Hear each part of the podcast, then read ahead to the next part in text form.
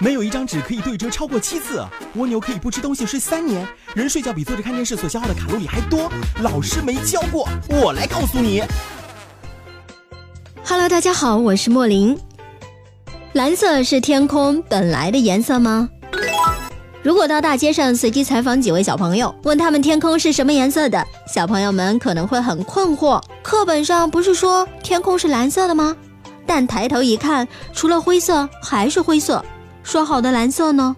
此时，小伙伴们不妨充当一下记忆老人，给孩子们讲讲很久很久以前的故事。那个时候，河水是清澈的，天空是湛蓝的。当然了，现在这样的一个季节，天空还是比较蓝的嘛。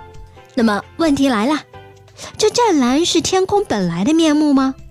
咱们知道，太阳像一个巨大的火球，时时刻刻都在散发着耀眼的光线。这些光线经过太空的真空会直接穿过，而太空是黑暗的，也就是说天空没有颜色，黑暗只是它所处的一种状态。不过咱们用肉眼是看不到太空的，为什么呢？因为地球表面被厚厚的大气包裹着，咱们看到的天空其实就是大气层。阳光无法直接穿越大气层，而会在这里产生散射现象。太阳的光含有各种颜色的成分，红、橙、黄、绿、青、蓝、紫。红色等光线波长较长，穿透力也强，能够透过大气射向地面；而波长短的紫色、蓝色、青色等这些光线穿透力较弱，在碰到大分子、冰晶、水滴等时，就很容易发生散射现象。